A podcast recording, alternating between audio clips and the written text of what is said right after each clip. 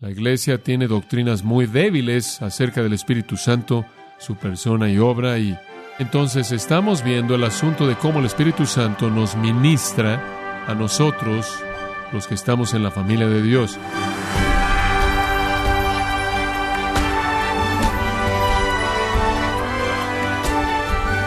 Queremos darle la bienvenida y las gracias por acompañarnos en su programa Gracias a vosotros con el pastor John MacArthur.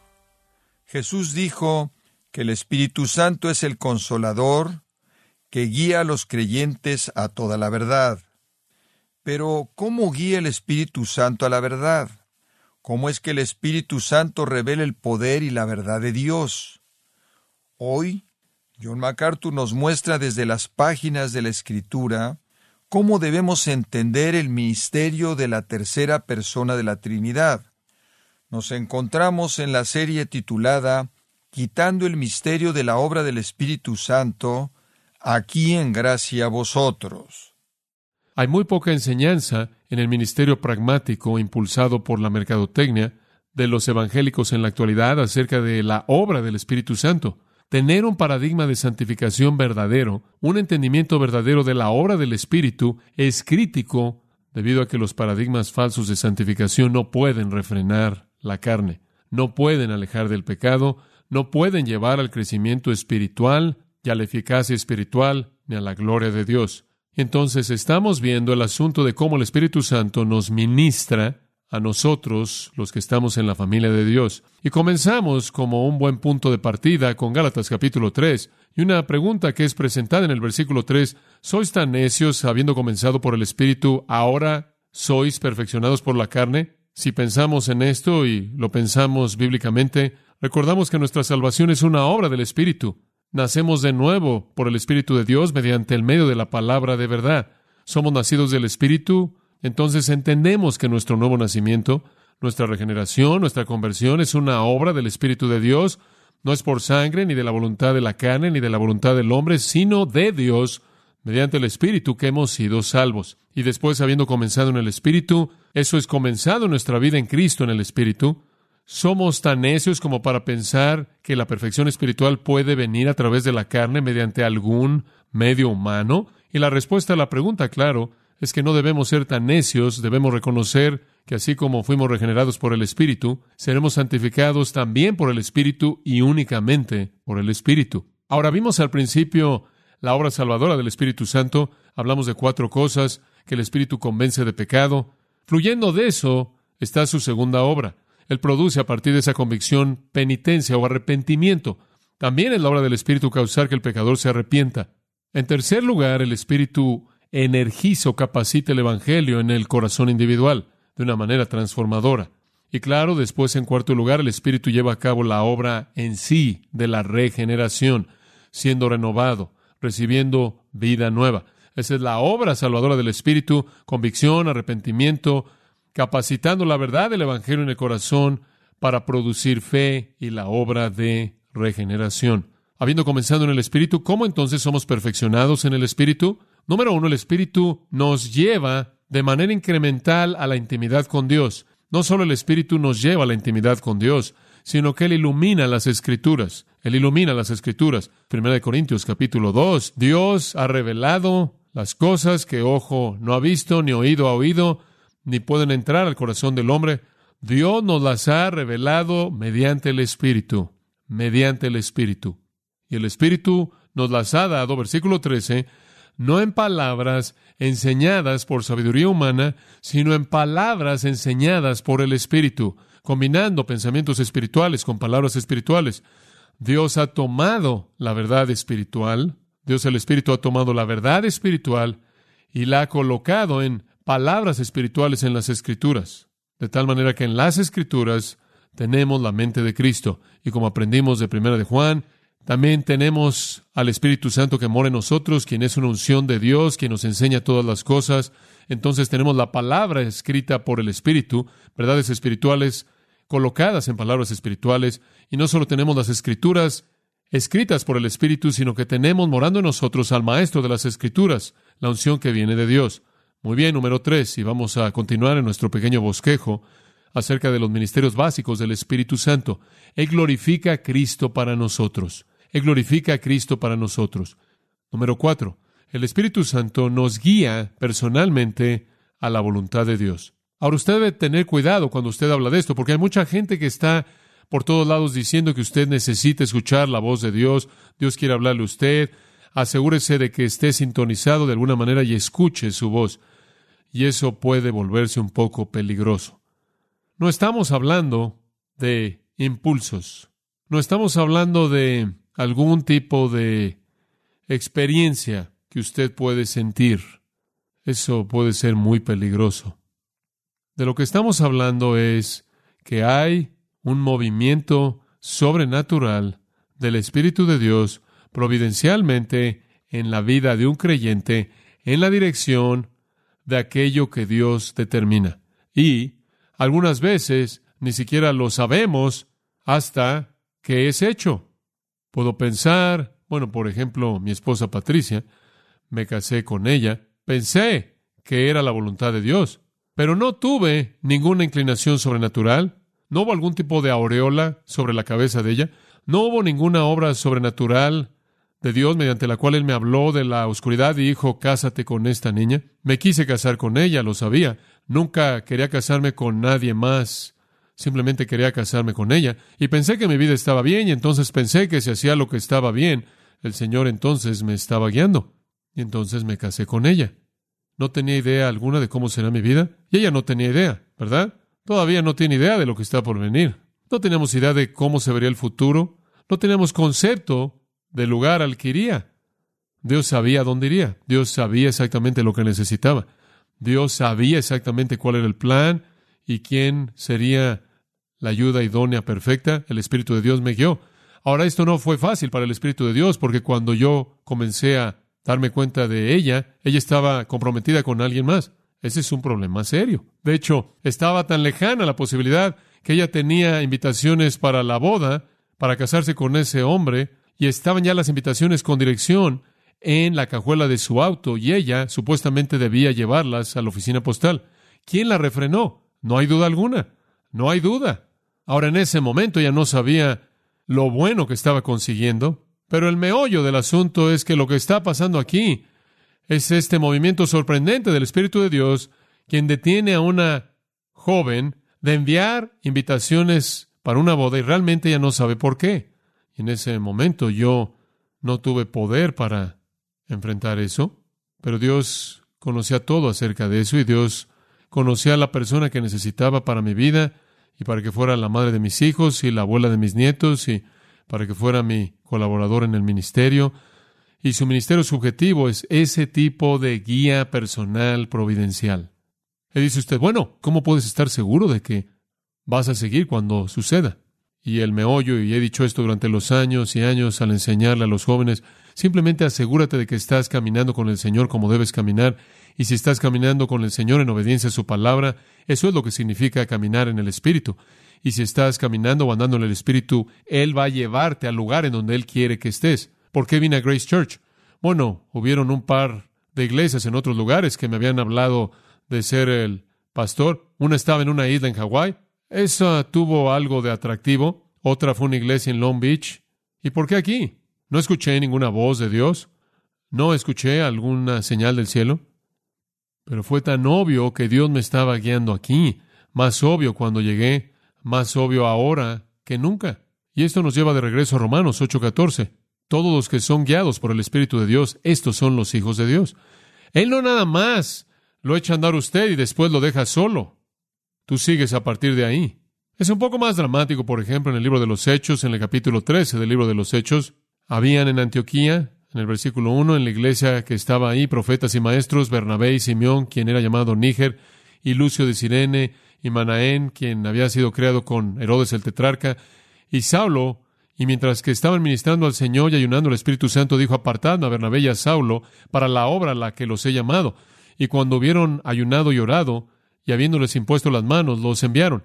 Fueron enviados por el Espíritu Santo. Ahora obviamente el Espíritu Santo habló en ese día antes de que se completaran las escrituras y varias cosas milagrosas se estaban llevando a cabo en la era apostólica. Ese no es el punto.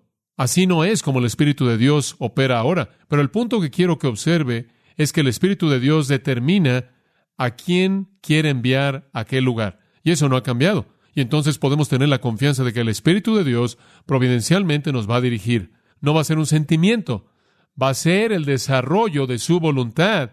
Y para estar en el medio de ella, usted necesita asegurarse de que está andando en el Espíritu, lo cual significa andar de manera o vivir de manera coherente en obediencia con la palabra de Dios.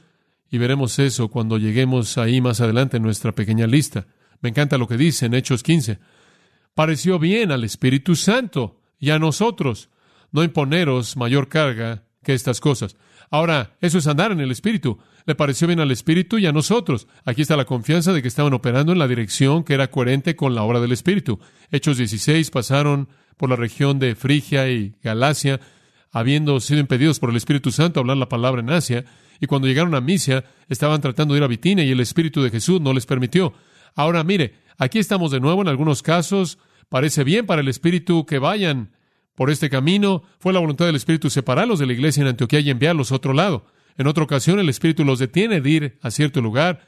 Los fenómenos de ser apostólica son diferentes, fueron diferentes de la actualidad, pero el mismo Espíritu ejerce los mismos propósitos y la misma voluntad para querer que vayamos aquí y no allá.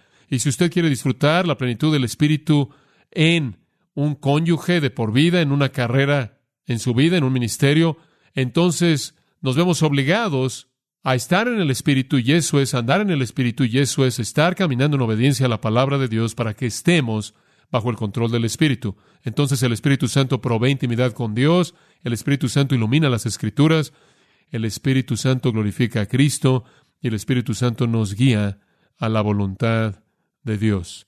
No mediante violencia, no al violar nuestra inclinación, sino al inclinar sobrenaturalmente nuestra voluntad, cambiar sobrenaturalmente nuestros deseos. Y mediante la providencia, al ordenar las circunstancias, el Espíritu Santo mueve el corazón como también ilumina la mente. Salmo 143, 10. Enséñame a hacer tu voluntad. Salmo 119, 35. Hazme ir en el camino de tus mandamientos en los que me deleito. A. W. Pink describió esta guía del Espíritu con estas palabras. Aquellos que son dirigidos por este Espíritu Divino son movidos a examinar sus corazones y notar de manera frecuente sus caminos y llorar por su carnalidad y perversidad, a confesar sus pecados y buscar diligentemente gracia para capacitarlos para ser obedientes. Ahora, conforme usted ora de esa manera y usted vive de esa manera, el Espíritu de Dios dirige su vida. Es una manera tan maravillosa el vivir así. Es lo único que he vivido en mi vida, es todo lo que he conocido. El Espíritu de Dios me guió a la mujer correcta, el Espíritu de Dios me guió a la iglesia correcta, el Espíritu de Dios me guió a la escuela correcta, al ministerio correcto, a la gente correcta con quien trabajar. Mi vida está llena de gente que han sido traídos a mi vida por el Espíritu Santo. Es sorprendente, sorprendente. De hecho, es abrumador tener al Espíritu Santo traer a tantas personas dotadas en su vida. La gente me dice, ¿cómo realizas tantos ministerios diferentes? ¿Cómo haces todo eso? Y mi respuesta es, yo no hago todo eso.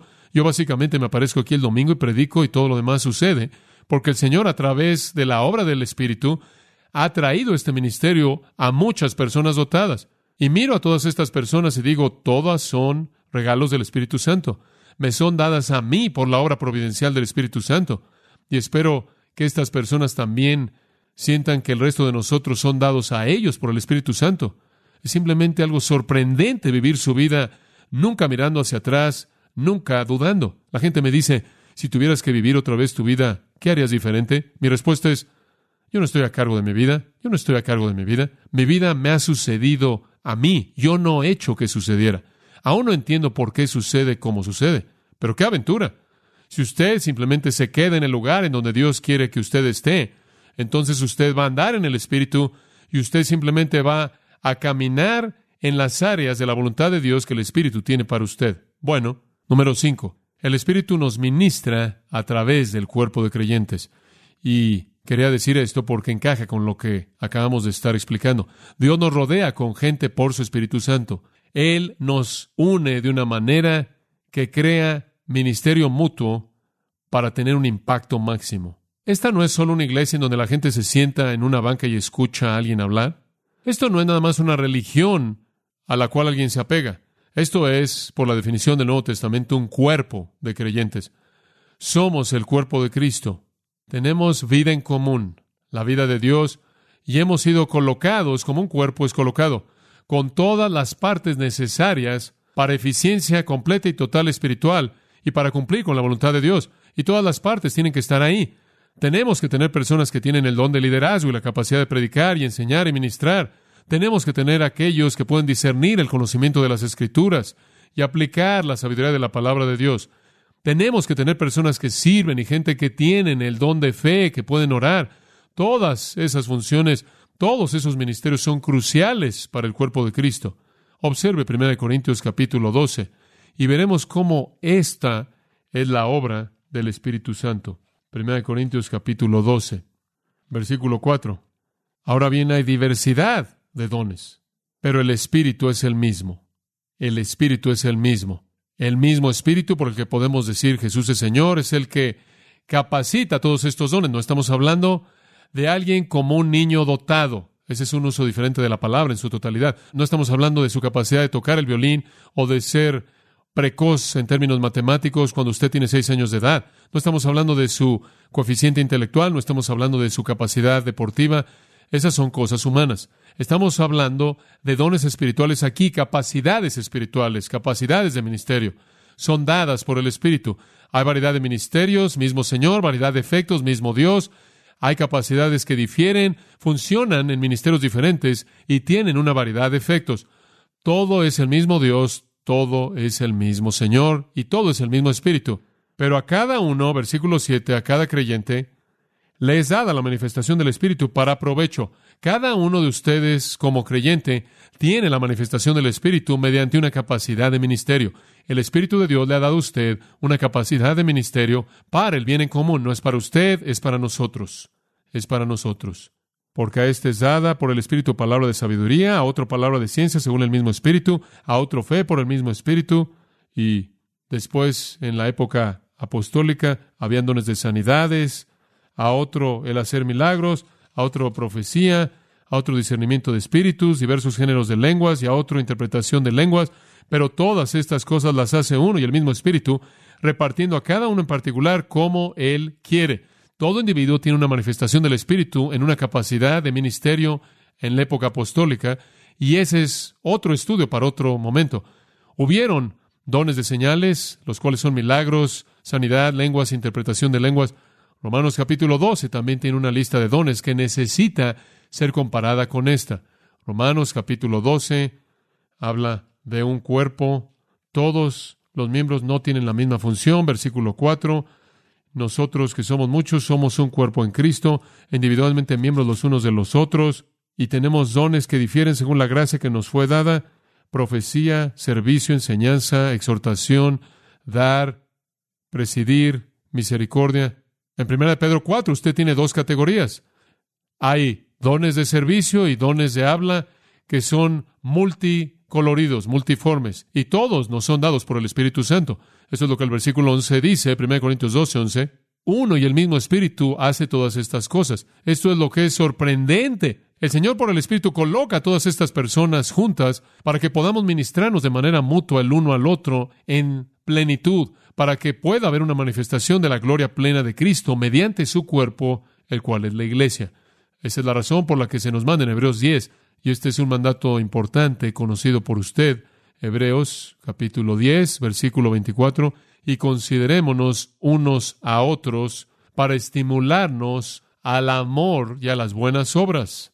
¿Cómo hacemos eso? Mediante nuestros dones, mediante nuestros ministerios el uno al otro, no dejando de congregarnos como es el hábito de algunos, no sea como algunos que no están aquí todo el tiempo.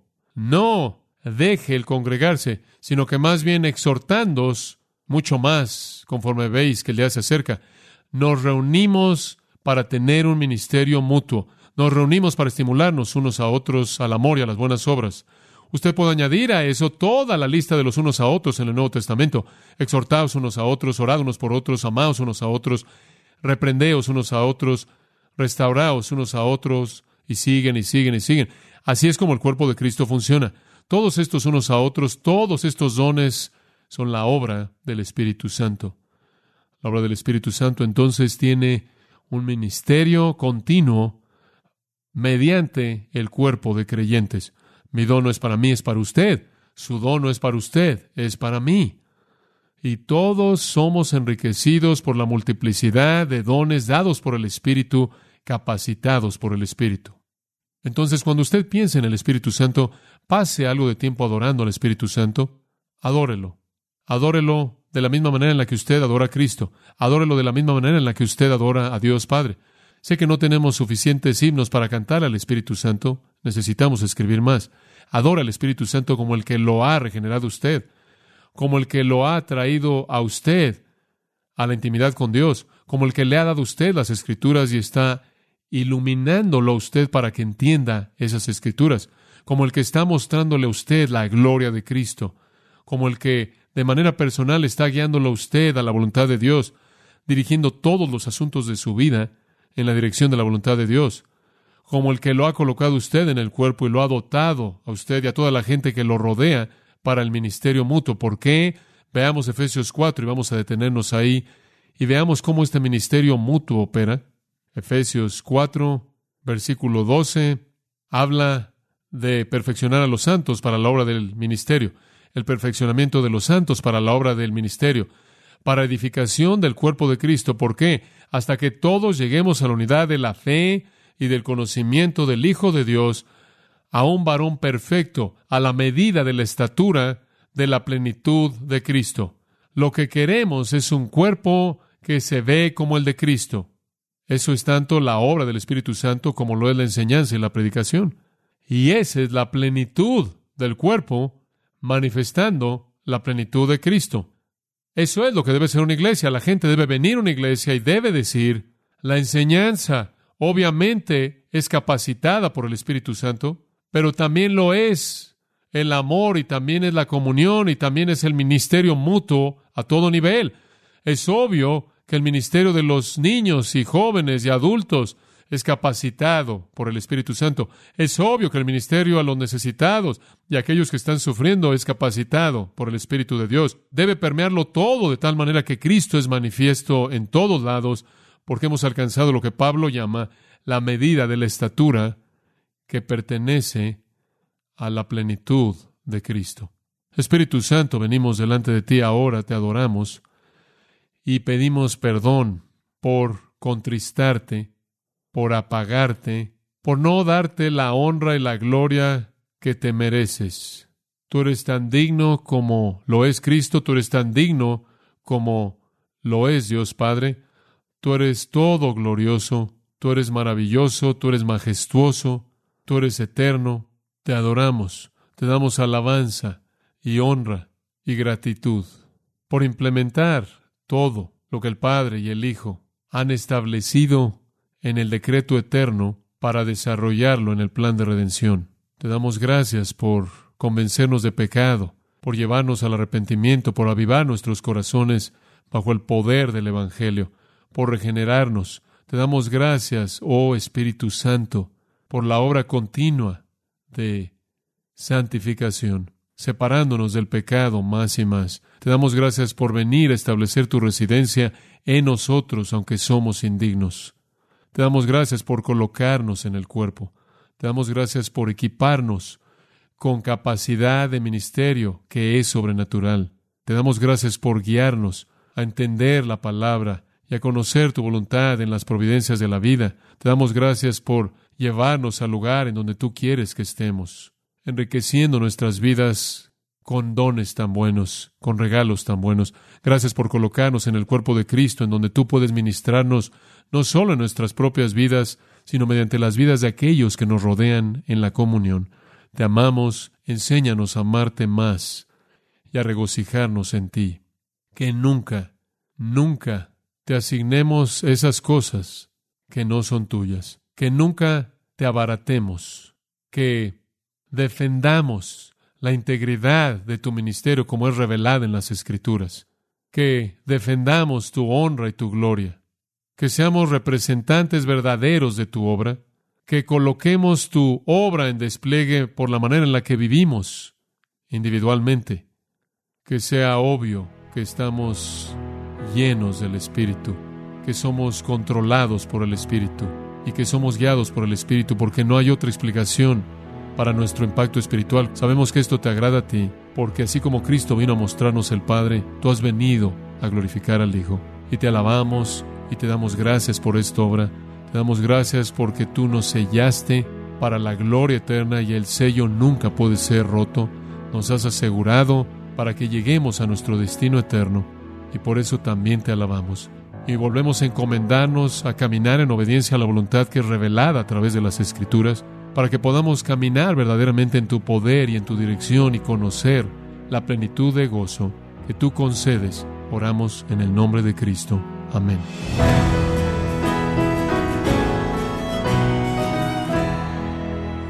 MacArthur nos recordó que el Espíritu Santo equipa a los creyentes para edificar al cuerpo de Cristo, que es la Iglesia. En la serie Quitando el misterio de la obra del Espíritu Santo, en gracia a vosotros. Y quiero recordarle, estimado oyente, que tenemos a su disposición el libro Diferencias doctrinales entre los carismáticos y los no carismáticos, este libro provee una evaluación bíblica del movimiento carismático y demuestra que el legado de confusión y pensamiento de esta ideología contradice la enseñanza clara de la Escritura. Puede adquirirlo en nuestra página en gracia.org o en su librería cristiana más cercana. Y le comento que puede descargar todos los sermones de esta serie quitando el misterio de la obra del Espíritu Santo, así como todos aquellos que he escuchado en días, semanas o meses anteriores. Si tiene alguna pregunta o desea conocer más de nuestro ministerio, como son todos los libros del pastor John MacArthur en español, o los sermones en CD, que también usted puede adquirir, Escríbanos y por favor mencione la estación de radio por medio de la cual usted nos escucha en gracia a vosotros. Es importante conocer no solo el país y ciudad de donde usted nos escucha, sino también la radio. Para quienes contactan nuestro ministerio por primera vez, pueden solicitar una copia del mensaje de promoción sin costo alguno, un mensaje por oyente únicamente. Si usted vive en los Estados Unidos o Puerto Rico, escríbanos a Gracia Vosotros, P.O. Box 4000, Panorama City, California 91412. O puede escribirnos a través del siguiente correo electrónico radio arroba. Bueno, en nombre de John MacArthur y el personal de este organismo, queremos darle las gracias por su tiempo y sintonía y queremos pedirle que no deje de orar por este ministerio, como también por la estación de radio por la cual usted nos escucha de lunes a viernes. Este es su amigo Miguel Contreras, invitándola a que sintonice nuestra próxima edición para que juntos continuemos desatando la verdad de Dios un versículo a la vez no se lo pierda, aquí en Gracia a Vosotros.